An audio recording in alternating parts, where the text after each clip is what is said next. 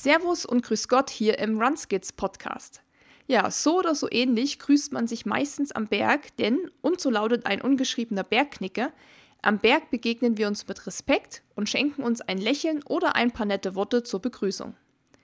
Und neben Höflichkeit gibt es auch noch weitere Bergknicke. Dazu gehört unter anderem, dass wir keinen Müll hinterlassen. Ja, und jetzt denkst du wahrscheinlich so, wie was? Das ist doch selbstverständlich, dass man keinen Müll hinterlässt. Ja, für viele von uns ist das selbstverständlich, aber für viele andere leider nicht. Denn immer mehr Menschen entdecken die Natur für sich und gehen raus ins Freie. Leider fehlt aber einigen das Bewusstsein dafür, wie man die Natur zu behandeln hat und wie man ihr mit Respekt begegnet. Und genau diese Problematik hat sich der Verein Es tut nicht weh auf die Fahne geschrieben. Sein Motto lautet, mit uns wandert der Müll vom Berg ins Tal. Es tut nicht weh kümmert sich also nicht nur um saubere Berge, sondern macht auch auf die Müllproblematik aufmerksam und will eine Bewusstseinserweiterung in Sachen Nachhaltigkeit bei den Menschen erreichen. Ja, und dazu habe ich heute mit Gründerin Renate Steinach gesprochen, die uns einen Einblick in die Vereinsarbeit gibt und mit uns über das Problem Müll spricht. Außerdem verrät sie uns, was jeder einzelne von uns tun kann, und hat auch noch ein paar richtig schockierende Zahlen für uns, vor denen wir leider nicht die Augen verschließen können, denn ja, the struggle is real, würde man jetzt sagen. Stichwort Mikroplastik. Puh, ja, ein recht ernstes Thema heute, was uns aber sehr am Herzen liegt. Und weil es uns so wichtig ist, haben wir zu dieser Podcast-Folge, wo wir Renate heute mal die Bühne überlassen, gemeinsam mit Crowdlauf einen virtuellen Lauf ins Leben gerufen, der den Verein Es tut nicht weh unterstützt. Der Lauf heißt Love for Trails und mit dem wollen wir nicht nur den Verein supporten, sondern auch auf das Thema Müll, also das Problem Müll, aufmerksam machen. Die Anmeldung dazu ist bereits geöffnet und es gibt eine richtig geile Medaille. Ich liebe sie und das ist genau das Richtige für alle, die die Berge lieben, die gerne rausgehen, sei es Wandern, Spazieren, Trailrunning oder einfach nur zum Abschalten. Und deshalb empfehle ich euch, schaut einfach mal bei www.crowdlauf.de vorbei und unter Love for Trails findet ihr die Anmeldung zu diesem gemeinsamen virtuellen Run und wenn ihr noch Run Skills 10 bei der Anmeldung mit eingebt, könnt ihr auch noch 10% auf eure Anmeldung sparen. Run Skills 10 ist der Code und die Webseite heißt www.crowdlove.de. Dort könnt ihr vorbeischauen. Wir würden uns mega freuen, wenn ihr dabei seid, wenn ihr es tut nicht weh unterstützt und wenn ihr euch stark macht für unsere Natur und für saubere Berge. Und ich würde sagen, ich gebe jetzt ab ins Gespräch mit Renate und wünsche euch viel Spaß beim Hören. Hallo und herzlich willkommen im Runskids Podcast. Ich habe heute die Renate Steinacher bei mir im Gespräch und Renate ist Gründerin und Präsidentin des Vereins Es tut nicht weh. Jetzt sage ich erstmal Hallo Renate, wie geht's dir? Servus Susi, mir geht's ausgezeichnet, Dankeschön. Wie geht's dir? Auch gut, also das, die Sonne kommt wieder raus und ich glaube oder ich hoffe, der Schnee ist bald weg. Deshalb geht es mir jetzt gut, dass endlich wieder ein bisschen Sonne und Frühling hier kommt. Ähm, ja, ich weiß nicht, wie es bei dir ist, ob ihr auch so viel Schnee habt im Moment oder ob es bei euch besser aussieht. Äh, es, die Sonne wechselt sich mit dem Schnee ab, also typisches Aprilwetter. Ja, so kann man es auch sagen, typisches Aprilwetter. Und ich hatte ja gerade schon ganz kurz angesprochen, was du so machst und ähm, warum wir heute überhaupt hier sprechen. Aber ich würde dich bitten, dass du dich einfach nochmal selbst vorstellst, den Hörer und Hörerinnen, und einfach kurz sagst, wer du bist und was du so machst. Sehr gerne. Also grüß euch miteinander. Ich bin die Renate aus, den, aus dem Salzburger Land. Ich habe mit zwei Kollegen vor gut zwei Jahren den Verein Es tut nicht weh gegründet. Das Ganze aus einer Motivation heraus, weil wir mit unserer Bergschule immer wieder über die Alpen spazieren und ich von jeher schon Müll gesammelt habe. Ich habe mir das immer in die Hosentaschen reingesteckt und im nächsten Tal entsorgt. Und äh, eines Tages hat mich einer der Teilnehmer gefragt, warum ich denn immer den Müll aufhebe. Und die Frage hat mich dann sehr, sehr erstaunt. Und ähm, meine Antwort war, ja, weil es mir nicht wehtut. Und das war der Initialfunke zum Verein, der eben bei einer Alpenüberquerung entstanden ist. Grundsätzlich ähm, bin ich selbstständig, Ich bin in der Unternehmensberatung, mache Teamentwicklung, Organisationsentwicklung und bin im betrieblichen Gesundheitsmanagement. Und die Bergschule ist eine super tolle Kombination mit dem Outdoor-Gedanken und ja, in Zusammenhang mit dem Verein ist es eine schöne Trilogie. Ja, du hast schon gerade gesagt, du so ein kleiner Abriss, wie du dazu gekommen bist, diesen Verein zu gründen.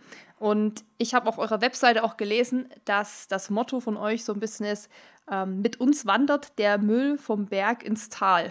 So, das kann man, glaube ich, so ganz gut zusammenfassen, oder? Was ihr da macht mit dem Verein. Ja, ganz genau. In, in erster Linie geht es darum, dass wir die, die Berge und die Natur vom Müll befreien. Es gibt natürlich nicht überall Berge, aber die Natur ist doch allgegenwärtig und äh, wir wollen Leute dazu animieren, unsere Natur ein Stück sauberer zu machen. Und im weiteren Schritt äh, geht es natürlich auch um Bewusstseinsbildung in dem ganzen Nachhaltigkeitsspektrum. Jetzt ist es ja so, dass man öfter mal so ein bisschen Müll einsammelt. Also ich mache das ja auch, wenn ich irgendwo was sehe, nehme ich es auf jeden Fall mit. Gerade auch wenn ich mit dem Hund draußen bin dann, und ich sehe irgendwie eine Zigarettenschachtel, was mich total aufregt, dann packe ich die meistens in diese Hundetüten rein, die ich da dabei habe. Und jetzt ist natürlich trotzdem nochmal ein Schritt, dass man dann sagt, man gründet auch einen Verein, der sich mit diesem Thema beschäftigt. Also ist das eine Sache, die dir einfach persönlich auch sehr wichtig ist? Ja, absolut. Als die Idee damals aufgepoppt ist, war für mich relativ schnell klar, dass es nicht nur ein Projekt sein kann, sondern dass das viel was Größeres ist. Und die Vision, die ich da hatte, ist richtig, richtig groß. Und da braucht es einfach eine Plattform dafür. Und da war für mich ganz klar, okay, ähm, das kann eigentlich nur ein gemeinnütziger Verein sein oder klassisch, wie man heutzutage sagt, ein NGO. Und ähm, aus diesem Grund hat sich das auch relativ schnell entwickelt und die Gründung war dann innerhalb von drei Monaten sogar äh, unter Dach und Fach. Und die weitere Idee war eben nicht nur ein lokaler Verein zu werden, der hin und wieder mal ein Cleanup organisiert, sondern in erster Linie die Leute zu animieren, immer wenn sie in der Natur sind und es ihnen nicht wehtut, äh, den Müll mitzunehmen und auf der anderen Seite natürlich auch mit Cleanups zu arbeiten, aber die Leute in die Pflicht zu nehmen und zu sagen, hey, jedes Mal, wenn du draußen bist, ähm, leiste doch deinen Beitrag. Ja, absolut. Aber kannst du da vielleicht auch noch mal einen kleinen Einblick in eure Arbeit geben? Also wie muss man sich jetzt die Arbeit des Vereins vorstellen? Was macht ihr da so? Ja, also wir, wenn wir aktiv unterwegs sind oder jeder für sich unterwegs ist, wir haben immer unser Drecksackerl dabei. Also wir haben drei Tools entwickelt äh, das Drecksackerl, das Mistzangel und das Chickdosal. Klassisch österreichisch. Also der, das Drecksackerl ist so ein kleiner Umhängebeutel, den man sich an den Rucksack oder an den Gürtel hängen kann, um im Vorbeigehen da Müll aufzuheben und gleich äh, zu entsorgen, damit man nicht den Rucksack runtergeben muss und umpacken muss. Äh, das Mistzangel ist so eine kleine Holzzange, falls man eben Zigarettenstummeln oder so findet, die ja wirklich hochgradig giftig sind, dass man die nicht mit den Fingern angreifen braucht und, oder wenn man sich graust generell vom Müll oder wenn es recht dreckig ist, dass man das damit aufheben kann. Und auch ein wichtiges Tool für die Kinder, dass die eben nicht alles mit den Fingern angreifen. Und das Chick-Dosal, Chick ist das österreichische Wort für Zigarette, dass die Gipfelzigarette nicht am, am Berg bleibt, sondern in so einem kleinen transportierbaren Taschenaschenbecher äh, deponiert werden kann. Und ähm, Müllsammeln ist eben der, der eine Punkt und der andere ist ganz viel Aufklärungsarbeit. Wir sind auf Messen international vertreten, wir machen Vorträge, wir haben Schulprojekte, wo wir schon mit den Kleinsten arbeiten und die rund um das Thema Müll, Müllentsorgung und Nachhaltigkeit aufklären. Das Gebiet wird fast von Tag zu Tag größer und größer, die Community wächst. Jetzt sind wir ja ganz neu in dem ganzen Bereich äh, Trailrunning wo wir gerade Fuß fassen. Also es tut sich wahnsinnig viel und immer mehr Bereiche kommen fast täglich dazu. Ja, das zeigt natürlich auch, dass der Bedarf oder ja die Bereitschaft, da eben was zu machen, auch einfach da ist und dass wahrscheinlich das Thema einfach sehr aktuell ist. Also ich kenne das ja auch hier von uns, wo wir wohnen. Wir hatten da ja im Vorgespräch, wo wir letzte Woche telefoniert hatten, ja schon mal auch drüber gesprochen, dass es bei uns im Prinzip auch ein Müllproblem gibt. Also egal, wo man hier langläuft, sei es eben am Berg oder dann auch schon unten im Tal, man findet eigentlich immer was. Und es sind halt oft, wie du auch gerade angesprochen hast, natürlich so Zigarettenstummel, die man oft sieht, oder Papiertaschentücher. Also man sieht es schon, auch vor allem, wenn man da jetzt mit so offeneren Augen durch die Welt geht. Und das ist bei dir wahrscheinlich ja auch der Fall. Also du siehst wahrscheinlich sofort, wenn da irgendwas liegt und packst es dann an und nimmst es mit. Also man ist da ja ganz anders sensibel für wahrscheinlich. Und da habe ich mir gedacht, dass wir einfach mal allgemein über das Thema Müll und Müll auch am Berg heute hier mal sprechen sollten, weil das eben, wie ich finde, irgendwie immer aktueller oder wichtiger auch wird, da was zu tun. Und ich habe da im Vorfeld auch noch mal ein bisschen recherchiert und ich glaube, was mittlerweile auch fast alle wissen, ist, dass zum Beispiel der Mount Everest, kennen wir ja alle, ne, höchster Berg der Welt, dass der schon seit langem ein recht großes Müllproblem hat. Also ich habe da mal eine Reportage gesehen und da haben die dann gesagt, dass es da irgendwie kaputte Zelte rumliegen, leere Sauerstoffflaschen, Kotbeutel und halt auch Leichen so. Und ähm, mittlerweile ist es so, dass sie sogar Mikroplastik dort gefunden haben, was vermutlich von Kleidung stammt. Und das ist natürlich schon ziemlich erschreckend. Ähm, was sagst du zu dieser Entwicklung? Ja, es ist wirklich erschreckend. Ich möchte auch einmal kurz einen Schritt zurückgehen, ähm, was du vorhin gesagt hast.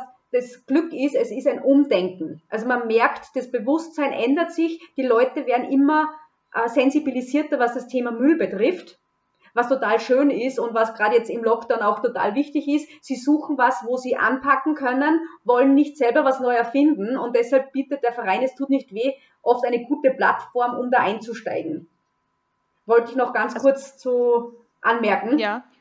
Habt ihr denn und, das dann auch gemerkt? Ja, sorry, nur ich will da auch noch mal kurz nachfragen. Habt ihr denn da auch gemerkt, dass da äh, seit der Pandemie deutlich mehr Resonanz kam, also viel mehr Leute, die sich da auch engagieren wollen?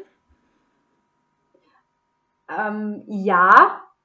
Was wir aber auch gemerkt haben, ist, dass viel mehr Müll in der Natur liegt. Jetzt, wo der Schnee schmilzt, es ist wirklich erschreckend. Entweder ist es wirklich, dass das Auge geschult ist und man noch mehr sieht als normal, oder es ist tatsächlich so, was wir vermuten, dass mehr Leute nach draußen drängen und ähm, leider nicht so ja, rücksichtsvoll mit der Natur umgehen und man gerade echt mehr Müll findet. Das ist einmal ganz klar. Und im Lockdown ist es definitiv auch so gewesen, dass uns immer mehr Leute angeschrieben haben und gesagt haben, ja, wenn es wieder geht, ähm, wollen sie gern aktiv werden. Was natürlich ein toller Ansatz ist, weil es geht immer, auch wenn man im Lockdown ist, weil man kann ja eben auch alleine losziehen. Man braucht ja niemanden anderen dazu. Und das ist äh, unser großer Vorteil.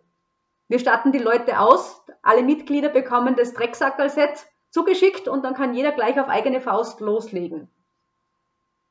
Ja, das sieht man auch manchmal schon, wenn man jetzt unterwegs ist, gibt es schon immer mal den einen oder anderen, der da tatsächlich auch schon Sachen aufsammelt, was ich auch total cool finde. Aber wie du sagst, vielleicht ist man da auch jetzt so ein bisschen geschult, dass man das natürlich auch viel mehr wahrnimmt, wenn dann da mal jemand rumläuft und auch was mitnimmt. Ähm, genau, wir hatten jetzt gerade noch mal das Thema mit äh, Mount Everest und was da so abgeht. Und ja, wie, wie siehst hm. du das? Bedenklich, oder? Es ist absolut bedenklich und es geht nicht nur um Mount Everest, sondern um jeden Berg. Es wurde ja auch auf unseren Gletschern schon Mikroplastik entdeckt, das einfach allgegenwärtig ist. Und Studien zufolge ähm, verzehren wir in der Woche Mikroplastik in der Menge von einer Kreditkarte. Und wenn man sich das mal auf der Zunge zergehen lässt, das ist richtig eklig und das kann uns nicht gut tun. Absolut. Das ist, also, was meinst du gerade? Eine Kreditkarte in der Woche? Das ist, mhm. das ist krass. Es ist ja. wirklich, wirklich krass und es ist halt in, in Fleisch, in Milchprodukten, selbst in Gemüse wurde es schon entdeckt und durch die Atemluft. Was einen ganz großen äh, Anteil von Mikroplastik ausmacht, ist zum Beispiel der Abrieb von Autoreifen, aber auch von den Bodenmarkierungen. Und das sind wirklich Mikropartikel, die man einfach inhaliert. Und an, mhm. angeblich ist es bis zu einer Kreditkarte pro Woche und Mensch, also das ist richtig viel. Ja, das ist wirklich, das ist ja auch gesundheitlich überhaupt nicht gut. Also, wenn man sich das mal überlegt, wie viele Wochen ein Jahr hat und das mal auf sein ganzes Leben hochrechnet, besteht man gefühlt irgendwann nur noch aus Plastik. Mhm. Und da, dazu gibt es natürlich noch keine Studien, weil das Thema neu ist. Damit hat sich vor zehn Jahren noch keiner beschäftigt. Mhm. Aber da merkt man ja auch schon, dass das Thema wirklich immer mehr so in den Fokus drängt. Also das finde ich ja wiederum auch gut, dass, wie du auch vorhin schon angesprochen hast, das Bewusstsein sich schon dahingehend auch natürlich verändert. Natürlich Mikroplastik ist natürlich jetzt nochmal so ein ganz anderes Thema, wo ich auch selbst mich gar nicht mit auskenne, muss ich ehrlich sagen. Ähm, aber beim Thema Müll nochmal so allgemein.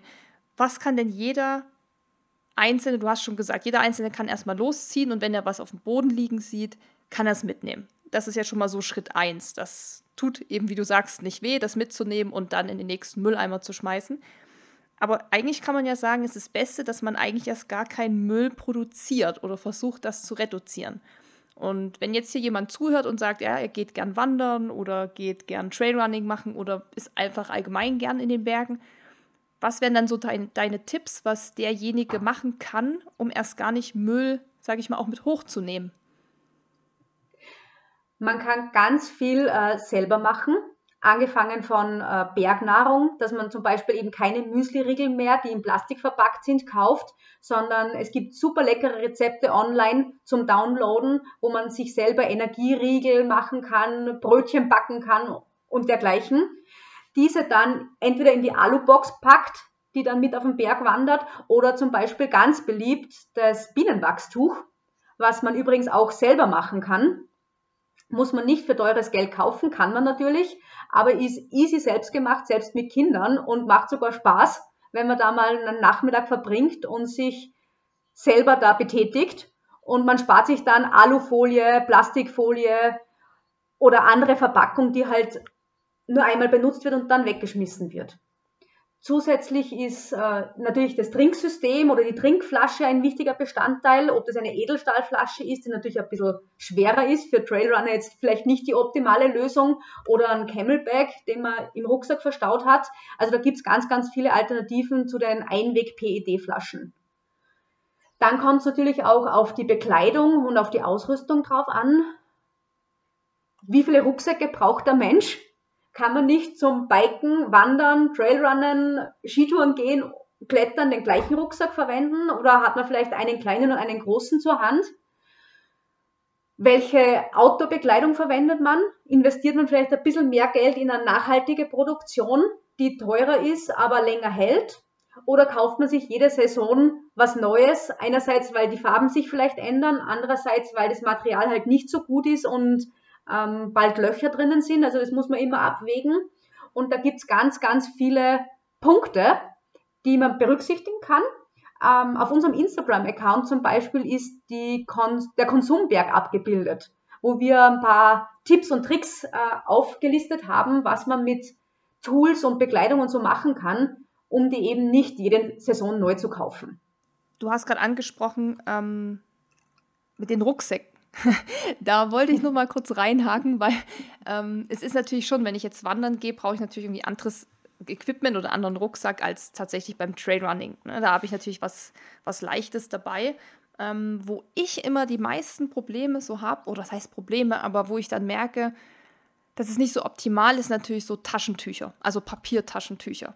Ähm, die hat man natürlich eigentlich immer dabei. Wahrscheinlich, ob ich jetzt Wander- oder Trailrunning mache, für alle Fälle, sage ich mal, hat man das immer dabei.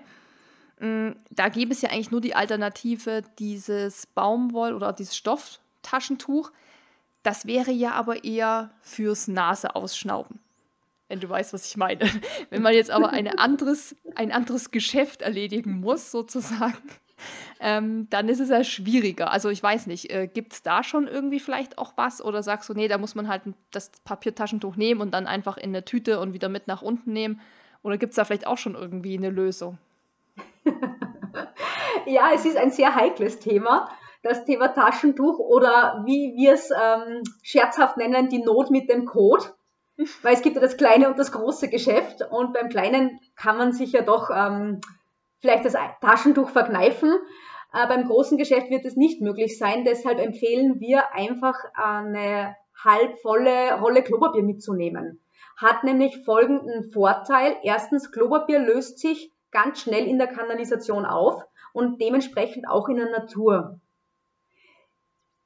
Im Idealfall nimmt man das natürlich dann in, einem, in einer kleinen Plastiktüte wieder mit runter und entsorgt es zu Hause. muss natürlich jeder selber entscheiden. Die Hemmschwelle da ist natürlich ganz, ganz hoch. Aber jeder, der einen Hund hat, kennt das und kann man ja einfach so einen Hundegackerlsackerl mit einpacken und äh, das Taschentuch oder das Klopapier dann da reinschmeißen. Aber wie gesagt, bevor man ein Taschentuch liegen lässt, was ja heutzutage richtig lange sogar in der Waschmaschine überlebt, macht es Sinn, das mit Klopapier zu ersetzen. Am besten, im besten Fall recycelt und nicht gebleicht, weil auch die Bleichstoffe natürlich dann in der Natur bleiben. Ja, das ist ein guter Hinweis. Das mache ich. Soweit habe ich, ja, soweit habe ich tatsächlich noch nie drüber nachgedacht. Ich dachte, Klopapier, Papiertaschentuch ist irgendwie alles das Gleiche wahrscheinlich. Aber ich nehme es auch meistens immer mit. Also, was heißt meistens? Ich habe immer Hundetüten dabei, weil wir haben ja auch einen Hund. Und da hat man immer eine Tüte und dann kann man das dort reinmachen. Und ich finde, da ist die Hemmschwelle jetzt auch nicht irgendwie hoch, weil das kann man einwickeln und dann kommt das hinten in den Rucksack. Und ich sag mal so, wenn ich Trailrunning mache, dann schwitze ich eh und ich stinke und ich ähm, verliere sowieso ganz viel Körperflüssigkeit aus jedem, aus jeder Pore so ungefähr. Also da finde ich, ist das jetzt weniger dramatisch irgendwie. Ähm, und ich muss sagen, wenn man auch so campen geht, also mit seinem Bulli irgendwo steht, ist das ja ein Riesenproblem mit diesen Taschentüchern. Also es gibt ja Ecken, die sind ja komplett zugemüllt mit Papiertaschentüchern, weil dann quasi dort so dieses, dieses, die Toilette dann ist für die Camper. Und da, da rege ich mich jedes Mal drüber auf. Das macht mich richtig aggressiv, muss ich sagen, weil ich mir denke, ihr habt fette Bullies mit krasser Ausstattung, aber kriegt es nicht hin, eine Tüte zu haben, wo ihr das Papier reinmachen könnt. Also, das, ist so meins, wo ich mich ständig aufrege drüber. Also das ist wirklich ein Problem und wo ein, zwei Taschentücher liegen, ist man weniger gehemmt, mehr hinzulegen oder seine eigenen dort liegen zu lassen, weil der Erste zu sein, ist immer schwieriger von, vom Kopf her, als wie einfach noch was dazu zu schmeißen, egal ob das jetzt äh, Taschentücher, Klopapier oder eine Dose oder eine Flasche ist. Und das ist wirklich ein Thema, über das wird bei uns auch intern extrem viel diskutiert. Warum tragt man was Volles rauf und den leeren Kanisterbehälter nicht mehr mit runter? Oder warum muss man die, wie soll man sagen, die Natur als Toilette missbrauchen und nachher auch noch seine Hinterlassenschaft dort liegen lassen. Also es ist schon krass und du hast zuerst gesagt, du bist es gewohnt, du schwitzt aus jeder Pore und du, du packst es einfach mit ein. Ich sag Leute, die viel in der Natur sind, Trailrunner, Bergsteiger, jeglicher Art, Mountainbiker, die sind es ja gewohnt. Aber gerade jetzt drängen so viele Leute raus, die mit der Natur noch nicht so viel Erfahrung haben und denen zu sagen, pack dein Taschentuch, selbst wenn, wenn man nur Pipi geht, wieder mit ein, da kriegt man Blicke, die schauen einen an, komplett entsetzt. Also es ist, die Hemmschwelle ist wirklich extrem hoch. Es ist die Hemmschwelle, allein Müll von anderen mitzunehmen, ist schon sehr hoch, wo ich schon sehr lustige Diskussionen und Gespräche hatte. Und dann noch, äh, wenn es ums Klo gehen geht, das Taschentuch einzupacken. Also das geht für manche gar nicht. Du hast ja gerade schon gesagt, du kriegst dann irgendwie witzige Blicke entgegengeworfen, wenn du das sagst, dass du von anderen den Müll mitnimmst. Was sind denn dann so die Sachen, die du dann hören musst? Also was sind die Argumente der Leute, die da quasi dagegen sprechen? Also der beliebteste Satz ist, ja, warum soll ich den Müll von anderen mitnehmen? Und unsere Antwort ist dann, naja, irgendwer muss der Erste sein, irgendwer muss damit anfangen. Und wir können als Verein nicht darüber reden und es selber nicht tun. Also gehen wir als gutes Beispiel voran und setzen ein, ein Statement und sagen, okay, wir nehmen das mit. Wir sind uns nicht zu schade dazu, uns zu bücken und den Müll von anderen aufzuheben. Und meistens ist es so, eine, so ein Initialfunke, der da gelegt wird, weil wenn man die Leute dann wieder trifft, vor allem wenn man jetzt mit dem Hund spazieren geht und nachher, man kennt sich ja dann irgendwann im Ort, dann kommt auch die Rückmeldung, hey, das letzte Mal habe ich auch eine Flasche aufgehoben und zum Mülleimer getragen. Wo ich sage, ja cool, und hat's wehgetan? Die meisten lachen dann und wer einmal damit angefangen hat, kann über kurz oder lang eh nicht mehr damit aufhören. Wir sprechen mittlerweile vom Es tut nicht weh Effekt, weil es macht dann wirklich Spaß. Also es ist natürlich nicht schön, was zu finden, aber man, man macht es dann automatisch. Und wenn ich dann zum Beispiel in der Stadt unterwegs bin, weil was jetzt nicht der, das Terror vom Verein ist und ich gehe einer weggeworfenen Dose vorbei, dann sehe ich die so aus dem Augenwinkel und denke mir so, hm, Mist, tut mir das jetzt gerade weh? Und ich habe schon etliche Male umgedreht und bin zurückgegangen, wenn ich jetzt die Hand frei hatte. Und ich mir selber die Antwort gegeben habe, nein, es tut mir jetzt nicht weh, bin ich zurück, habe es aufgehoben und mitgenommen und es ist total lustig, weil so geht es total vielen, die mit dem Verein schon in Kontakt waren.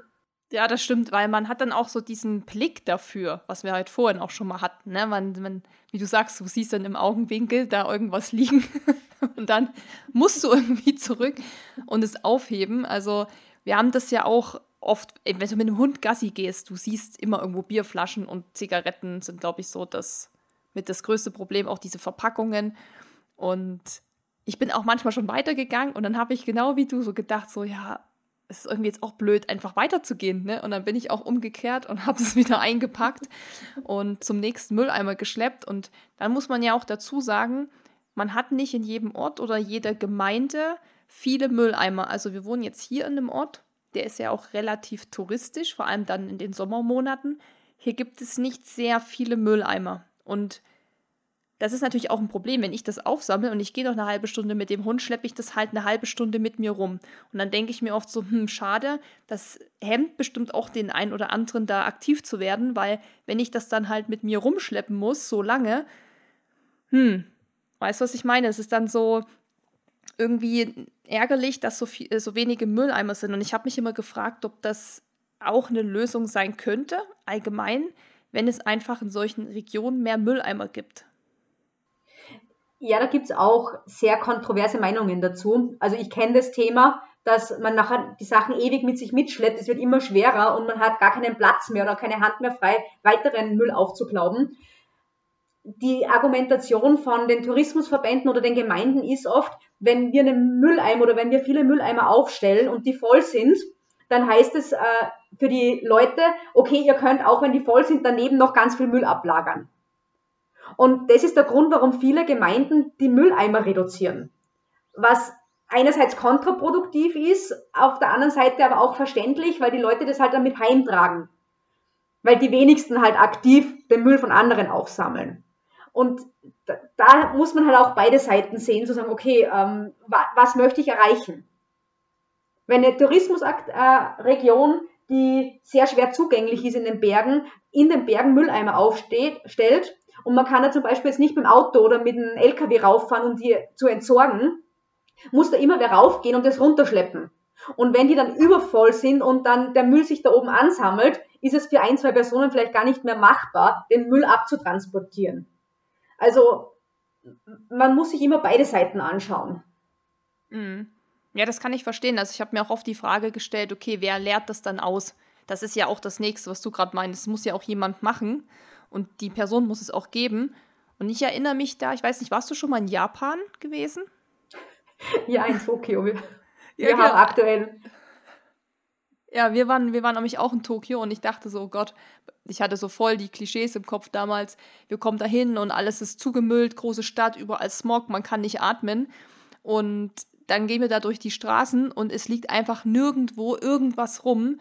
Und man findet aber auch keine Mülleimer. Und das hat mich irgendwie, ich weiß nicht, das hat mich so sprachlos gemacht, weil ich dachte, okay, wo ist denn hier der Müll? Also es lag ja gar nichts, es lag nicht mal irgendwie ein Blatt, also ein Blatt von einem Baum oder so unten, weil das sofort weggekehrt wurde.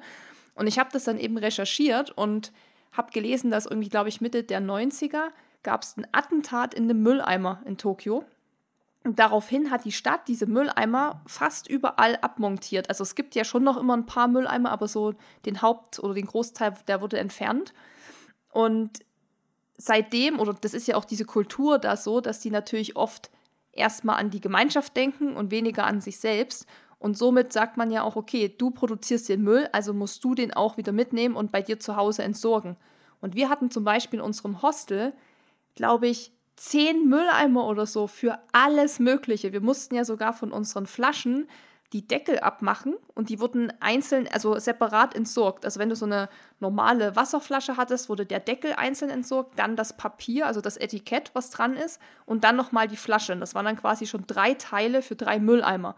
Und da war auch ein ganz fettes Heft dazu, so eine Erklärung, und wir waren dann schon so völlig so, oh mein Gott, wir dachten schon in Deutschland nehmen die das mit der Mülltrennung ernst, aber das war ja dort nochmal ein ganz anderes Level. Und was mich eigentlich am meisten fasziniert hat, war, dass das halt funktioniert hat in so einer Metropole. Und dann kommst du zurück nach München, damals, wo wir noch in München gewohnt haben, und denkst auf einmal, du wohnst in diesem mega Drecksloch, obwohl das auch nicht mal so extrem ist. Also da gibt es ja natürlich auch nochmal andere Beispiele. Aber das hat mich halt auch fasziniert, dass es dort, obwohl dort so viele Menschen leben, in so einer Riesenstadt scheinbar funktioniert. Und hier denkst du manchmal, warum ist es so schwer für euch? Mhm. Also es ist wirklich faszinierend, wie du sagst. Und es ist halt über Jahrzehnte gelernt. Die Kinder wachsen damit auf und geben das dann automatisch weiter. Und bei uns hat das Recycling-Thema ja, keine Ahnung, in den 90er Jahren so richtig Fuß gefasst. Und Vorreiter waren auch die Kinder. Und deshalb finde ich das so cool, wenn man in der Schule Nachhaltigkeitsprogramme entwickelt, die, die Schüler aufklärt oder die Kinder aufklärt über Verrottungszeiten, über Mülltrennung und so weiter, weil die Kinder die Eltern erziehen in Familien, wo das halt noch nicht äh, ohnehin schon gelebt wird. Und das ist total spannend. Und wenn die neue Generation das schon von klein auf lebt, dann werden die nachfolgenden Generationen gar keine andere Wahl haben. Und bei uns ist es halt nur so halb-halb. Viele kümmern sich, vielen ist es noch egal. Und da spießt sich ein bisschen das Ganze. Mhm. Also wir sagen jetzt mal so, dir und mir ist es natürlich nicht egal. da sind wir uns schon mal einig. Und wenn wir jetzt aber jemanden ertappen am Berg, Beispiel, ne? ich bin oben am Gipfel, Brotzeit, mache ein Selfie, was man halt so macht. Und ich ertappe jemanden, wie er seine Zigarette wegschmeißt. Ne? Die wird dann immer so weggeschnippt, kennst du ja wahrscheinlich auch. Und dann landet die da irgendwo im Gebüsch. Wie wäre dann der beste Weg, diese Person anzusprechen und sie jetzt darauf hinzuweisen, dass sie da was gemacht hat, was eher uncool ist? Ganz ein schwieriges Thema, aber so charmant wie möglich. Am besten mit einem Lächeln, ohne den erhobenen Zeigefinger, mit der Information, was der Zigarettenstummel alles bewirkt, beschädigt. Also wir hatten die Situation schon öfters, nicht nur mit Zigarettenstummel, auch so mit Mandarinenschalen, wo die Leute glauben, Biomüll kann ich eh oben lassen. Aber da kommen wir vielleicht später noch drauf zurück.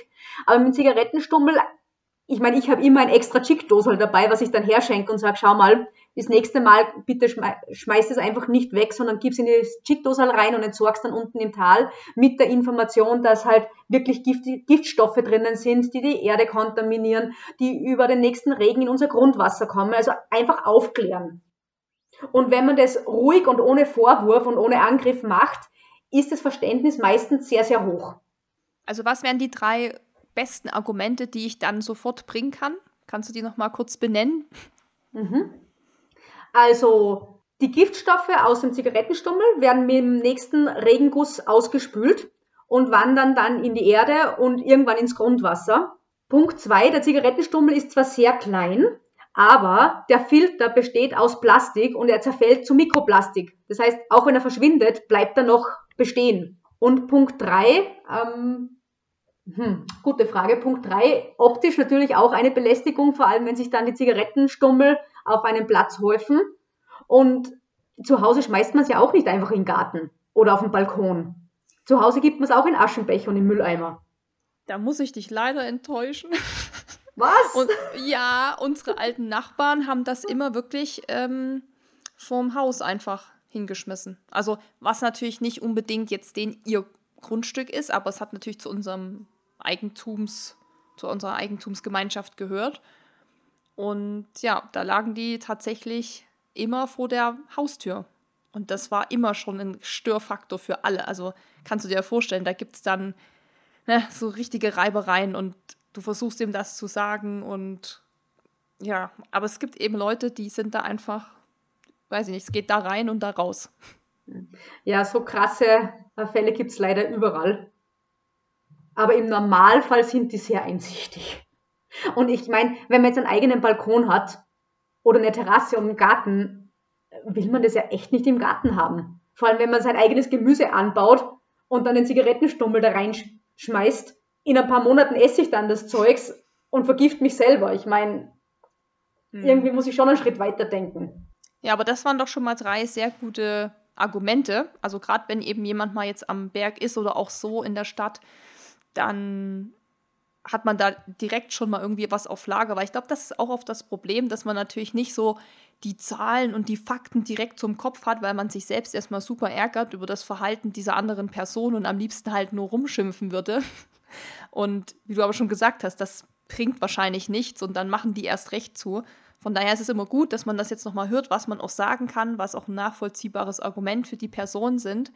Und im Zweifel geht man ja davon aus, dass diese Leute das nicht mit Absicht machen, im Sinne von, sie wissen genau, was das dann eben bedeutet. Vielleicht sind einfach viele da auch noch unwissend. Und ich muss sagen, ich wünsche mir da manchmal auch so, dass da irgendwie, also am Berg sieht man ja schon oft diese Schilder, haltet hier den Berg sauber und so, ne, nehmt den Müll mit. Dass es da vielleicht auch unten, gerade bei diesen Wanderwegen, wenn die irgendwie losgehen, dass es da irgendwie auch nochmal so Schilder gibt, wo vielleicht genau diese Sachen nochmal erklärt sind. Also ich weiß nicht, ob es das bei euch irgendwie gibt, aber hier ist das jetzt nicht so häufig, dass da so eine Erklärtafel irgendwo steht, wo eben das steht, was du mir gerade gesagt hast. Gibt es leider noch viel zu wenig. Wir sind mit äh, zwei Tourismusverbänden in Kontakt, die das jetzt in ihrer Region machen wollen. Was einmal ein, ein super toller Schritt ist, wo man sagt, okay, ein bisschen Aufklärungsarbeit und das Ganze in einer netten Form plakativ dargestellt. Und ähm, zum Zigarettenstummel möchte ich noch eins anmerken. Für ein, ein, die meisten Raucher nehmen den Zigarettenstummel nicht als Müll wahr. Es ist total spannend, weil das Wegschnippen, was du vorhin angemerkt hast, das ist so eine gelernte Bewegung und es ist so unbewusst. Das heißt, die rauchen, gehen in ein Gebäude rein und es wird einfach weggeschnippt. Das gleiche passiert natürlich dann auch am Berg oder in der Natur. Und ich habe da ganz eine nette Geschichte oder sehr interessante Geschichte. Und zwar war ich mit einem Profiathleten, der war bei uns zu Hause und wir haben drei Stunden lang äh, gequatscht, was er so macht. Und er ist äh, Bergsteiger, Profi-Skifahrer und ganz viel natürlich in den Bergen unterwegs und regt sich fürchterlich auf über den Müll, der in den Bergen liegt. Und dass er das nicht verstehen kann, ist aber Raucher. Das eine mit dem anderen hat natürlich nichts zu tun und es ist nicht unsere Aufgabe zu sagen, hör bitte auf zu rauchen, schadet deiner Gesundheit.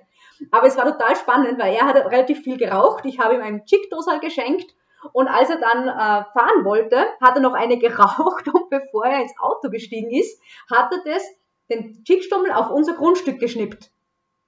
Und ich bin aus allen Wolken gefallen, reiß die Augen auf und sage, das kann jetzt nicht sein, oder?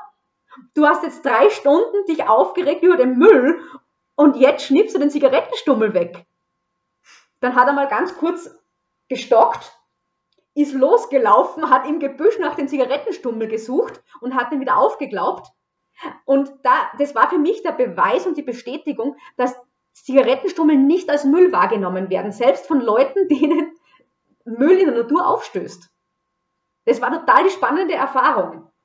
Und deshalb ist es eigentlich im Zwiegespräch, kann man das meiste bewirken, weil das hat er sich gemerkt. Und jedes Mal, wenn ich ihn treffe, sagt er, jedes Mal, wenn er raucht und nicht weiß, wohin mit der Zigarette, dann wird er ganz nervös, weil er an mich denken muss.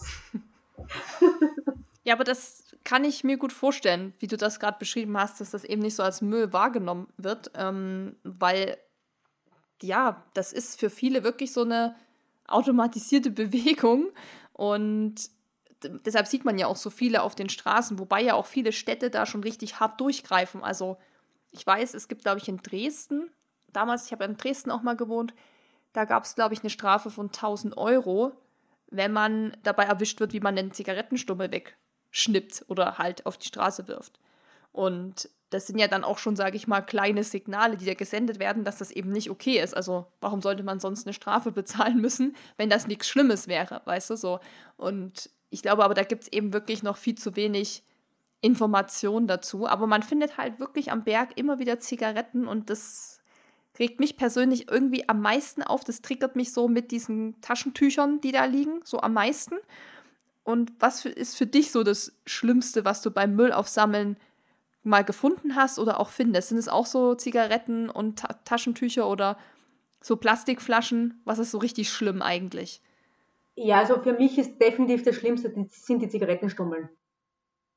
Eben aus den vorhin genannten Gründen, weil die so giftig sind und die schaden uns allen. Und als Nichtraucher kommt es ja trotzdem zu uns retour. Und in Salzburg haben wir den Untersberg, das ist der Hausberg, da ist das Riesenwasserreservoir, das Trinkwasser für Salzburg gespeichert.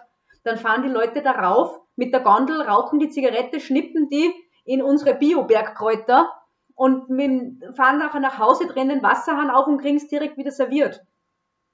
Also für mich ist das Zigarettenstummelthema wirklich eines der, der schwierigsten, was, was mich täglich triggert.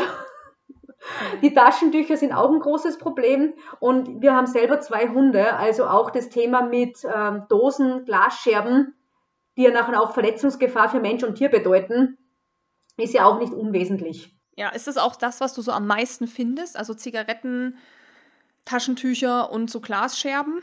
Oder ist auch sowas eben wie, weiß nicht, so Papier liegt ja manchmal auch rum. Weißt du, so Papierschnipsel, wo man sich manchmal gar nicht erklären kann, wo die herkommen. Ja, Papier ist jetzt nicht so häufig in den Bergen, zum Glück, außer vielleicht mal ein Beleg oder so von der Hütte, der äh, herumflattert. Aber das meiste sind wirklich Zigarettenstummel, Taschentücher und leider Getränkedosen. Dosen, okay. Dosen, ja. Die dann irgendwo vor sich hinrosten. Habt, ihr habt ja keinen Dosenpfand in Österreich, Nein, leid, ne? Leider genau. nicht. Das ist, also wir finden ja auch oft Dosen. Letztens haben hier welche, glaube ich, eine kleine Party hinten gefeiert oder Party in Anführungszeichen. Auf jeden Fall war da einiges an Müll an so einer Bank und da standen, glaube ich, auch drei oder vier so Red Bull-Dosen und Bierdosen. Und Dennis hat schon gesagt, die Leute sind so blöd, das ist ja auch Geld, was hier rumliegt. Ich glaube, eine Dose ist, glaube ich, sogar 50 Cent bei uns. Ähm, Plastikflaschen, glaube ich, 25 Cent. Und das ist ja einfach auch Geld. So. Und trotzdem, wie du auch sagst, auch bei uns findet man das trotzdem. Mhm. Ja, es ist erschreckend, wie achtlos die Leute damit umgehen und wie wenig selbst 50 Cent wert sind. Absolut. Für andere kann das vielleicht das Essen auf dem Tisch bedeuten für den nächsten Tag, wenn man ein paar Dosen findet und die anderen lassen es einfach liegen. Und es ist halt unsere Wegwehrgesellschaft, die zum Teil schon sehr ignorant geworden ist. Da stimme ich dir auf jeden Fall zu. Aber kannst du noch mal was sagen? Also wir wissen jetzt ja schon, was jetzt Zigarettenstummel auch mit der Umwelt anrichten und was das bedeutet. Aber Müll an sich ist ja einfach mal ästhetisch gesehen schon nicht so geil, wenn der irgendwo rumliegt. Sieht er immer blöd aus, immer nicht schön. Aber was bedeutet das eben, wenn dann, weiß ich nicht, Bananenschalen, Taschentücher, Plastikflaschen, Dosen, was es nicht alles so gibt, rumliegt? Was bedeutet das für unsere Umwelt und unser Ökosystem? Außer, dass es nicht gut aussieht. Also es hat ganz einen großen Impact, weil alles irgendwann einmal zerfällt. Und äh, das Thema Bananenschalen möchte ich auch ganz kurz noch ansprechen, weil man glaubt immer, ist ja eh bio verrottet. Stimmt bis zu einem gewissen Grad. Aber es gibt so eine Regel, die wir gerne an den Mann bringen. Man kann das dort, also die, die Obst- oder Gemüsereste dort wegschmeißen, wo sie wachsen. Bei uns wächst mal im Tal auch kein Bananenbaum. Das heißt, selbst in der Stadt oder am Land hat eine Bananenschale nichts zu suchen, weil einfach die Mikroorganismen ganz andere sind als wie in südlichen Ländern, wo diese Früchte wachsen.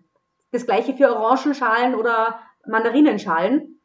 Äh, selbst ein Apfelputzen hat am Berg auch nichts zu suchen, weil da oben wächst kein Apfelbaum. Und das Ökosystem, in dem Fall die Tiere, die fressen den vielleicht und kriegen Bauchschmerzen und im schlimmsten Fall verenden die dran. Also es sind da ganz viele Aspekte, die oft nicht bedacht werden. Und je höher man raufkommt, desto weniger Mikroorganismen sind da vorhanden, desto ähm, rauer wird das Klima und umso länger dauert der Verrottungsprozess von organischen Substanzen. Und wenn man jetzt mal Plastik, Aluminium, äh, Weißblech, Glas hernimmt, da gibt es ja noch gar keine Werte, wie lange das tatsächlich dauert. Da wird mit von 500 Jahren, von 1000 Jahren gesprochen. Ein Glas zerreibt sich halt irgendwann mal und ähm, die scharfen Kanten reiben sich ab, aber eine Dose Weißblech, äh, Weißblech ähm, verrostet und zerfällt irgendwann mal, aber alles andere, da gibt's noch keine Werte und das ist einfach für das gesamte Ökosystem eine Katastrophe. Ich habe da auch mal ein paar Zahlen rausgeschrieben. Du hast ja auch schon ein paar genannt, wie lange die Sachen brauchen, bis sie zersetzt sind. Und da habe ich auch gelesen, dass es da eigentlich auch noch keine richtigen, hundertprozentigen Aussagen zu geben kann. Also viele sind auch nur Richtwerte. Wo ich zum Beispiel auch echt schockiert war, waren so Geschichten wie eine Windel, so Babywindel, Darmbinde, solche Sachen, dass die auch fünf bis 800 Jahre dauern. Und das ist ja schon, also das sind ja auch schon krass lange Zeiten oder Plastikflasche bis 5000 Jahre, ehe sich das zersetzt. Und auch was du gerade angesprochen hast, Bananen und Orangenschale, so ein bis drei Jahre, was man ja wahrscheinlich erstmal nie denkt. Deshalb finde ich das auch gut, dass du das nochmal angesprochen hast, weil ich glaube auch die Sache mit diesem, also bei uns heißt das ja Apfelkrebs. Ich weiß nicht, wie hast du es gerade nochmal genannt? Apfel. Apfelputzen. Apfelputzen, genau. Aber ich glaube, wir meinen das Gleiche. Ne? Und ich glaube, das wissen auch viele nicht, dass das eben dann da oben auch nichts zu suchen hat, weil eben dieser Gedanke von Biomüll, Kompost und das zersetzt sich irgendwie in diesen Köpfen ist. Und ja, das hat mich echt bei diesen Zahlen, war ich so, okay, krass, das ist ja echt wirklich lang. Und da stand auch noch eine Sache, die ich auch ganz übel finde, und das sind Kaugummis, die ja auch noch sich so festkleben. Also da stand auch fünf Jahre dauert das so ungefähr. Aber die finde ich ja auch schon in der Stadt super nervig, wenn die da so auf dem Asphalt kleben. Das sieht ja auch wirklich noch, also auch wirklich nicht schön aus. Das stimmt, ja. Und jeder kennt das, am heißen Asphalt in ein Kaugummi reinsteigen. Das zieht Fäden, das kriegt man von den Schuhen nicht runter. Ähm, ist das schon mal ein Ärgernis. Und wenn du sagst, äh, fünf Jahre dauert es, bis der zerfällt, aber es ist Kaugummi, ist was Künstliches, jetzt zerfällt ja auch nur zu Mikroplastik. Und das bleibt dann wieder voll lange. Also es ist, es sind ganz viele, viele Sachen, die man nicht weiß. Und wenn man sich, wenn man es weiß, gibt es oft noch gar keine Lösungen dafür. Also, also auch der, Ge Entschuldige. ne, ich, ich wollte nur sagen, es ist halt wirklich wahrscheinlich das aller, also die beste Lösung ist, einfach den Müll zu versuchen, gar nicht erst mitzunehmen oder ihn, wenn eben gescheit wieder mit nach unten zu nehmen und dann zu entsorgen. Also da gibt es eigentlich gar keinen Kompromiss, kann man sagen, weil wir haben es ja gerade gehört, diese Zahlen und du hast es auch beschrieben, was da, was da passiert mit den Sachen. Da gibt es ja kein Ja, hm, das ist schon okay, sondern es gibt ja nur, das darf dort einfach nicht hin. Ja, genau. Ich meine, man kann jetzt natürlich auch seinen Konsum, Konsum nicht komplett runterfahren und nichts mehr konsumieren. Das ist auch nicht die Lösung. Aber es gibt ganz viele Ansätze. Das Cradle to Cradle ist zum Beispiel einer davon, wo man sagt, okay, man konsumiert, aber man konsumiert bewusst und so, dass es in den Kreislauf wieder zurückgeführt werden kann. Und das ist, glaube ich, die Zukunft von allem. Weil die Ressourcen sind beschränkt, irgendwann ist es aufgebraucht und dann haben wir Elektroschrott ohne Ende, Plastikschrott ohne Ende und keiner weiß mehr, wie damit umzugehen ist. Also deshalb sind so Umdenkprozesse, um das in den Kreislauf wieder einzuführen, muss die Zukunft sein. Ich habe noch einen Gedanken, da bin ich auch mal auf deine Meinung gespannt, ob du das auch so siehst wie ich. Und zwar, ich war ja auch schon viel unterwegs und bin viel gereist und war eben auch zum Beispiel in Südamerika, in Nationalparks, am Gletscher. Und das sind ja alles sehr streng geregelte Gebiete, sag ich mal. Also das ist nicht so, dass ich da hinfahre mit meinem Auto, steige aus und gehe dann wandern, so wie man es hier halt teilweise macht, wo ich halt bis irgendwie an den, an den Fuß des Berges fahre und dann hochgehe oder sogar mit der Gondel hochfahre. Sondern da ist ja so, dass ich mich oft schon Monate vorher anmelden muss, dass ich in diesen Nationalpark möchte. So, wenn ich zu spät bin, dann sagen die mir, Frau Lehmann, Pech gehabt, ähm, es ist leider schon alles voll. Sie können da leider nicht rein. Dann habe ich einfach Pech gehabt. Und dann, äh, Beispiel war, wir waren jetzt ähm, letztes Jahr, das war noch vor Corona die Zeit, mh, mm, in Argentinien und waren auch am Perito Moreno Gletscher. Und der ist ja auch ganz stark, es wird ja ganz stark reguliert. Also da darf man nur bis 50 Jahre überhaupt auf den Gletscher. Danach hat man einfach Pech gehabt. Ob das jetzt Sinn macht oder nicht, sei erstmal dahingestellt. Aber um dahin zu kommen, muss man auch erstmal sich anmelden. Dann muss man, in, dann fährt man in so einem Bus dahin, also man kann da nicht so auf eigene Faust einfach hin. Dann gibt es im Bus, kommt erstmal einer durch, der will erstmal, ich weiß nicht mehr wie viel, 20, 30 Dollar oder so, so eine Art Eintrittsgeld, dass du überhaupt dahin gehst. Und dann haben wir auch alle, glaube ich, zwei Mülltüten in die Hand gedrückt bekommen. Und dann gab es auch einen Flyer dazu, wo dann eben auch nochmal drin stand, bitte den Müll nicht wegschmeißen, bitte in die Tüte und wie man sich allgemein verhält. Ne? Also nicht vom Weg abkommen und das, was eigentlich selbstverständlich ist, stand da eben nochmal. Und ich muss sagen, dass ich das eine gute Lösung finde, eben auch das so ein bisschen zu regulieren, weil sonst würde dieser Gletscher, der wäre schon zugemüllt. Das ist einfach so. Ich war ja auch da auf diesem Gletscher gewesen. Und wenn da jeder hinkommen könnte, wie er Lust hat, dann, ähm, du musst ja auch zu dem Gletscher, kannst du nicht einfach so zu Fuß, du musst ja erstmal mit so einer kleinen Fähre rüberfahren. Da würden wahrscheinlich die ganzen Leute ihren Müll ins Wasser schmeißen. Dann ist es auf den Wegen, dann auf dem Gletscher. Also ich finde es an sich eine, eine Idee, zu sagen, da hat man wenigstens eine Kontrolle darüber, wie viele Menschen kommen und die kann man auch eben gleich noch so ein bisschen influenzen, in Anführungszeichen, indem man den im Bus schon mal eine Mülltüte in die Hand drückt und sagt, ihr müsst diese Mülltüten am Ende auch wieder abgeben. Das war auch so ein Punkt. Ne? Also die sagen dann am Ende, wo sind denn deine Mülltüten? Ich meine, wenn die leer waren, war okay, aber wenn die nicht da sind, gibt es eine fette Strafe. Und das war richtig streng. Oder Galapagos-Inseln war ich auch schon das sagen die dir, wenn du dort einreist, musst du ja auch erstmal 100 Dollar Eintritt sozusagen bezahlen, weil das ist ja auch Naturschutzgebiet. Und da, da stehen richtig große Schilder und da steht wirklich, sobald du da irgendwie einen Zigarettenstummel hinwirfst, da ja, kommst du in den Knast. Dann sitzt du in Ecuador im Knast und das ziehen die durch. Und das ist halt vielleicht alles so, wo viele sagen, das ist völlig übertrieben, aber die sehen das halt auch nur so, dass sie so die Sachen schützen können, weil sonst da kommen so viele Touristen und du weißt ja auch, wie das ist. Dann gibt es halt viele, die da sich nicht drum kümmern. Und schon wäre diese schöne Insel, die ganze Tierwelt, die wäre schon längst kaputt wahrscheinlich. Und ich finde das gut. Ich finde, das sollte man hier auch machen. Also gerade in so großen Gebieten, dann auch wie hier Zugspitze oder wo sie dann alle hinströmen. Was sagst du dazu? Findest du das übertrieben oder findest du, man sollte das hier auch in teilweise Gebieten auch machen? Also es ist insofern nicht übertrieben, weil man ja das Resultat sieht, wenn man es nicht tut. Also es wäre sehr wünschenswert. Es ist einerseits traurig, dass man so weit gehen muss, um die Natur zu schützen und zu bewahren, aber auf der anderen Seite dürfte es die einzige Möglichkeit sein. Und ich bin total dafür, dass es hohe Strafen gibt für Müll wegschmeißen in den Nationalparks, wenn man seinen Müll nicht wieder mit zurückbringt. Ich glaube, der wird teilweise sogar abgewogen mit dem, was man mit reinnimmt und mit, wie man mit, mit dem, was, mit dem man wieder mit rauskommt. Total spannend, äh, aber absolut richtig. Und wenn man es nur so regulieren kann, ist es vielleicht der nächste Schritt oder die einzige Möglichkeit, um das für die nachfolgenden Generationen zu erhalten. Und es ist halt gerade von Touristen, egal ob ich jetzt Tourist bin im eigenen Land und einfach woanders hinfahre oder in einem anderen Land, total kurzsichtig zu sagen, ich fahre dahin, ich möchte es schön und sauber haben, schmeiß alles weg, weil hinter mir die Sintflut, ich bin ja in zwei Wochen eh nicht mehr hier. Ärgere mich aber, wenn ich wohin komme, wo schon total viel Müll liegt, wo sich, keine Ahnung, wie viel hunderttausend Leute genau das gleiche gedacht haben wie mir, wie ich mir denke aber eben nicht unter dem Aspekt, ich komme ja erst, sondern ich bin ja nicht mehr dort. Also ich, ich fände es total gut, dass man ja. die Leute, die das nutzen, die Natur nutzen, in die Pflicht nimmt.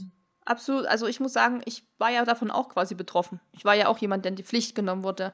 Und ich muss sagen, ich fand das immer gut. Ich habe gesagt, ja, finde ich super, dass das hier so ein bisschen reguliert wird. Und ich habe da nie drüber nachgedacht, aber jetzt, wo das auch letztes Jahr gerade bei uns hier in diesen touristischeren Regionen um München rum so ein bisschen ausgeartet ist, was Tourismus anging, aufgrund von Pandemie und niemand kann in Urlaub reisen und alle machen, wie du auch sagst, äh, entdecken die Natur für sich und machen Urlaub im eigenen Land sozusagen. Da ist mir das erstmal wieder bewusst geworden, dass wir das eben hier nicht haben und dass das eigentlich in meinen Augen falsch ist. So und ja, ich weiß nicht, ob man da irgendwie auch irgendwie was ins Leben rufen kann. Ich weiß gar nicht, wie dann der Weg dafür wäre, wo man sich dann hinwenden muss, ob das eben so ein Tourismusverband machen muss. Wie schwierig das auch ist, sowas durchzubringen. Na, zu sagen, wir riegeln jetzt hier unsere Gemeinde, ich sag mal, wie ab und da gibt es dann irgendwie eine, eine, einen Eintritt, den man zahlen muss oder also wurde ja hier auch schon überlegt. Ich glaube, hier Weichensee hatte auch überlegt oder hat es sogar gemacht, ähm, oder will es machen, ich weiß nicht genau, 5 Euro auch so eine Art wie Eintritt zu verlangen, wenn man in die Region kommt.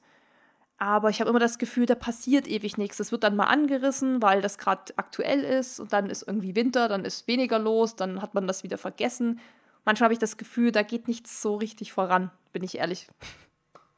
Ja, es ist ein heikles Thema. Weil wenn man sagt, man nimmt die Politik in die Pflicht, dann muss irgendwer der sein, der sagt, okay, und ab sofort ist es so. Und den Schuh will sich natürlich keiner anziehen, weil da wird es Kritik ohne Ende geben. Oder man sagt, okay, es ist bottom-up und man fängt klein an in der Gemeinde, in einem kleinen Gebiet und man zeigt, dass es dort funktioniert. Und wenn man jetzt einen Bürgermeister hat oder eine Bürgermeisterin, die sagt, hey, wir wollen plastikfrei werden und wir wollen schauen, dass unsere Natur einwandfrei sauber ist, dann ist das der erste Schritt und dann kann man sagen, okay, es funktioniert in einer kleinen Gemeinde, also wieso funktioniert es nicht auf Bundes- oder Landesebene. Die Frage ist halt nur, wer wirft den ersten Stein? Aber das, wie du auch heute schon gesagt hast, man müsste dann als Vorbild halt vorangehen. Also wenn da einer wäre, der sagt, wir machen das in der Gemeinde, wäre das halt schon äh, auch ein Zeichen so. Absolut. Und es muss halt jemand sein, der keine Angst hat, davor anzuecken. Weil man eckt an. Selbst mit unserem Verein ecken wir an. Wahnsinn, das kann man sich gar nicht vorstellen. Weil ihr macht ja was Gutes. Warum sollte man da anecken? Das ist für mich unbegreiflich. Also beim Verein ist es total spannend, weil es äh, auch einen psychologischen Hintergrund hat. Weil erstens, das sich bücken ist ja eine Demutshaltung oder eine Art von Unterwürfigkeit. Ich bücke mich, um etwas aufzuheben. Und in unserer Prestige, Prestigegesellschaft hat es total viel Einfluss. Und wir hatten mal ein sehr interessantes Gespräch, wo wir eine äh, Reinigungsdame und einen Geschäftsführer beisammen hatten. Und für eine Reinigungsdame ist es selbstverständlich, dass sich die zu bücken hat und den Müll aufzuheben hat. Aber warum muss das der Geschäftsführer nicht machen? Aber was ist es für ein richtig cooles Zeichen, wenn der Geschäftsführer das auch macht? Weil dann kann keiner von den Mitarbeitern oder wenn man jetzt sagt Bürgermeister versus Gemeindebewohner, äh, kann sagen, hey, er oder sie hebt es ja auch nicht auf, ab, äh, auf. Und das ist psychologisch nämlich total die spannende äh, Sichtweise. ist jetzt ganz ja. was anderes, gell? Ja, ja, aber das ist, nee, ich, ich, ich habe das gerade, ich gerade ganz gespannt zugehört und habe so gedacht, ja, es ist so irgendwie man denkt, es ist alles so einfach und dann ist es doch irgendwie wieder komplex und man muss, glaube ich, immer sich auch vor Augen führen, dass man, dass nicht jeder so ist wie man selbst. Und ich glaube, das ist oft was, was einem auch schwer fällt, weil man sich eben sagt, ja, es ist doch jetzt echt kein Problem, das mal eben zu machen. Und wenn das jeder machen würde, also ich weiß nicht, du kennst den Spruch wahrscheinlich auch. Ich kenne den oft so aus dieser, es ist ein ganz anderes Thema, aber wenn man sagt, okay, man verzichtet auf Fleisch. So, das ist bei mir schon seit über 22 Jahren der Fall, dass ich kein Fleisch esse. Und wenn dann natürlich gefragt wird, warum man das macht, dann sage ich, okay, es hat für mich ethische Gründe, ganz einfach. Ähm, aber es ist halt auch natürlich jetzt mittlerweile weiß man ja auch, dass das für die Umwelt und alles vielleicht auch nicht das Beste ist und es gut sein kann, wenn man einfach ein bisschen vielleicht reduziert. Und da höre ich oft so den Spruch, dass dann jemand sagt, ja, aber nur wenn ich jetzt auf Fleisch verzichte, wird sich ja nichts ändern auf dieser Welt. Und dann sage ich, ja, okay, aber wenn jetzt alle so denken wie du, dann tut sich ja auch nichts. Ist ja klar, weil dann denken ja alle, nee, es verändert sich nichts. Und ich glaube, ja, man musste einfach irgendwie so in den Kopf der Leute bringen, dass es eben doch was bringt, wenn man bei sich erstmal anfängt. Weil wenn das jeder macht, irgendein Teil dazu beiträgt, irgendwas besser zu machen, und das ist egal, was das ist, ob sich jemand eben wie du zum Beispiel oder euer Verein sich das Thema mit dem Müll auf die Fahne schreibt oder jemand weiß ich nicht, Nachhaltigkeit, nachhaltige Produkte entwickelt oder ich weiß es nicht. Es gibt ja so viele Möglichkeiten. Denke ich immer noch so ein bisschen positiv zumindest, dass ich doch dann einfach was tun muss. Und ich weiß nicht, ich bin da manchmal so machtlos, wenn ich solche Sprüche höre, weil ich, ich denke mir immer so, wie, wie kann man so denken? Ich bin so 100% auf deiner Seite und wir unterschätzen unsere Macht unsere Macht als Konsument und unsere Macht als Individuum. Und jeder, der einen kleinen Beitrag dazu, zu dem großen Ganzen beiträgt, verändert es. Und zu sagen, ja, aber was macht es schon für einen Unterschied? Ob ich jetzt einen Coffee to go mitnehme in einem Einwegbecher? Ja, und das denken sich jeden Tag, keine Ahnung, zwei Milliarden Leute. Also es macht einen großen Unterschied, ob ich sage, okay, und ich verändere jetzt was. Und ich muss ja nicht immer auf die anderen schauen. Ich kann ja einfach nur in meinem kleinen Umfeld, in meiner eigenen kleinen Welt so sagen, ja, aber ich für mich möchte es ändern. Und da gehört halt schon ein, so ein bisschen die Erkenntnis und die Motivation und der Wille dazu, was zu verändern. Weil ganz oft scheitert es einfach an der Bequemlichkeit. Und was ist da deine Idee, wie man schafft, diese Bequemlichkeit aus der Welt zu schaffen? Puh. Hast du, hast du den Masterplan? Natürlich habe ich keinen Masterplan, aber ich fange einfach nochmal an mit dem ganzen Sustainability-Thema. Also es gibt so viele Aspekte, wo man was verändern kann. Und wir als Verein sagen, veränder dort was, wo es dir am wenigsten wehtut. Und es ist bei jedem was anderes. ein anderes Thema. Der eine bückt sich um Müll, der andere lässt das Auto vielleicht zweimal in der Woche stehen und nimmt sein Fahrrad, der nächste kauft regional, der andere verzichtet einen Tag auf Fleisch oder vielleicht irgendwann mal fünf Tage und es sind kleine Beiträge und egal wo man anfängt, das andere kommt automatisch dazu und man trifft immer Leute, die gleichgesinnt sind.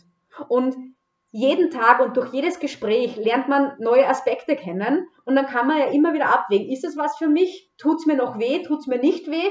Ja, wenn es mir nicht weh tut, dann mache ich es doch einfach. Wenn es für mich kein großer Aufwand ist und für wenn anderen oder für die Welt und die Umwelt und die Tiere und die Natur ein Stück weit besser macht, einfach, einfach ins Leben integrieren. Und somit verschwindet die Bequemlichkeit Stück für Stück. Und es macht dann richtig Spaß, wenn man nachher in der Community sich austauscht, okay, was machst du für äh, Energy Balls für einen Berg? Oder ähm, wie viele Kilometer bist du heuer schon mit dem Fahrrad gefahren? Und wie schaut deine Spritrechnung aus im Vergleich zum letzten Jahr? Also da gibt es ja ganz, ganz viele Themen, über die man sich dann unterhalten kann. Und man kriegt ganz viele Impulse von außen, wenn man sich einmal anfängt damit zu beschäftigen. Und vielleicht horcht man einfach mal zu, was die anderen so machen und es dauert vielleicht noch ein paar Wochen oder ein paar Jahre, bis man damit anfängt, aber der Same ist, der Same ist gesät. Und das ist das, das Schöne. Und irgendwann geht der auf und entwickelt sich und dann wächst er und trägt Blüten und irgendwann Früchte. Und das wird von Jahr zu Jahr größer und somit auch mehr, was wir oder was jeder Einzelne dazu beitragen kann. Und ich glaube, dass das halt der erste Schritt ist, die Bequemlichkeit zu besiegen, indem man einmal anfängt. Und wenn man jetzt sich angesprochen fühlt und sagt, oh, ich finde das voll cool mit Renate und es tut nicht weh und dem Verein, ich will da irgendwie auch aktiv werden. Wie kann man euch jetzt unterstützen? Ja, unterstützen kann man uns als Fördermitglied.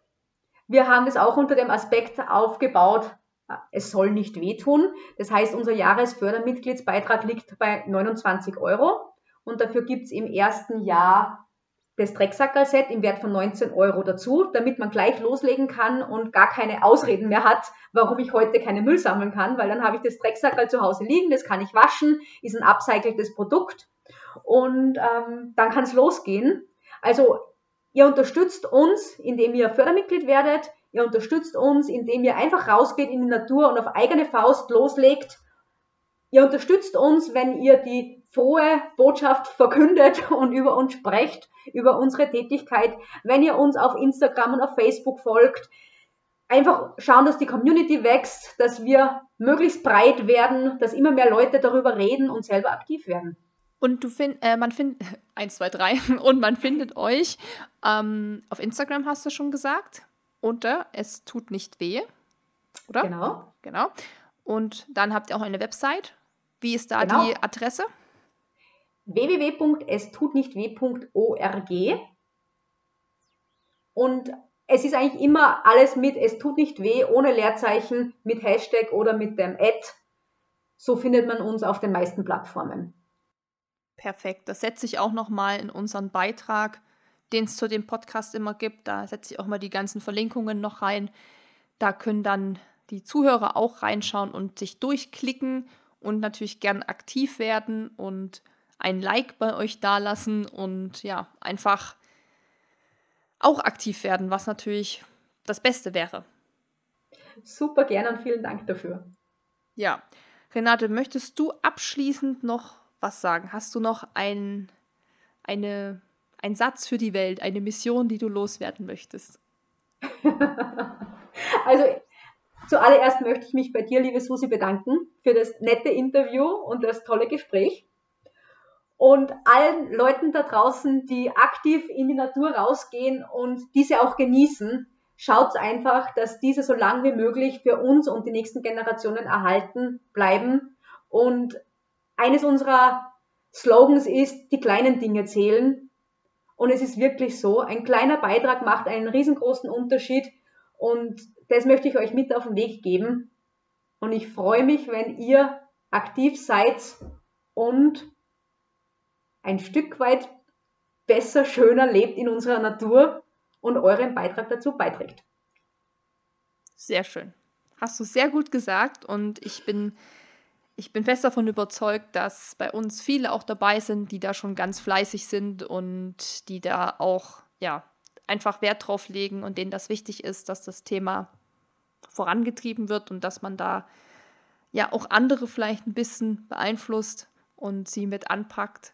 Und ja, ich fand es auch sehr spannend. Also ich habe auch was gelernt, Thema Klopapier und Taschentücher und Bananenschale und Apfelgriebs, weil das sind wirklich Sachen, die, ja, muss man, glaube ich, schon explizit recherchieren, um es rauszufinden. Und ja, deshalb fand ich das sehr aufschlussreich, fand es sehr cool, finde es mega geil, was ihr macht. Und ja, ich freue mich auch, dass wir euch eben mit dem Lauf unterstützen, also euren Verein. Das finde ich auch ist super cool. Da haben wir auf jeden Fall die richtigen ausgewählt. Und ja, ich danke dir, Renate, für das Gespräch und hoffe, dass wir uns irgendwann auch mal irgendwie live sehen können, wenn das alles vorbei ist. Ich sage danke, liebe Susi, und es gibt sicher bald die Möglichkeit, weil spätestens im Sommer, wenn wieder alles aufmacht und man wieder raus darf, auch in Gruppen, kreuzen sich die Wege. Die Community ist zwar sehr groß, aber man trifft sich trotzdem immer und überall.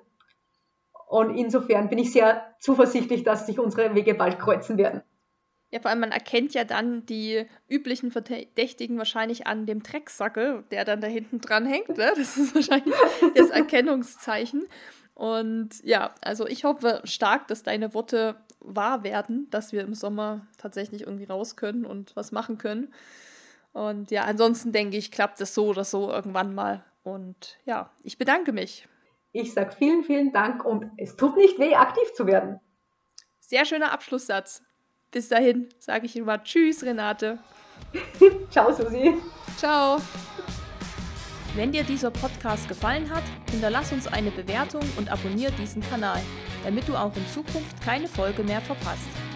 Für noch mehr Motivation und Trainingstipps folge uns auf Instagram unter dem Namen RunSkills sowie auf Facebook und Pinterest oder besuche unsere Website www.runskills.de.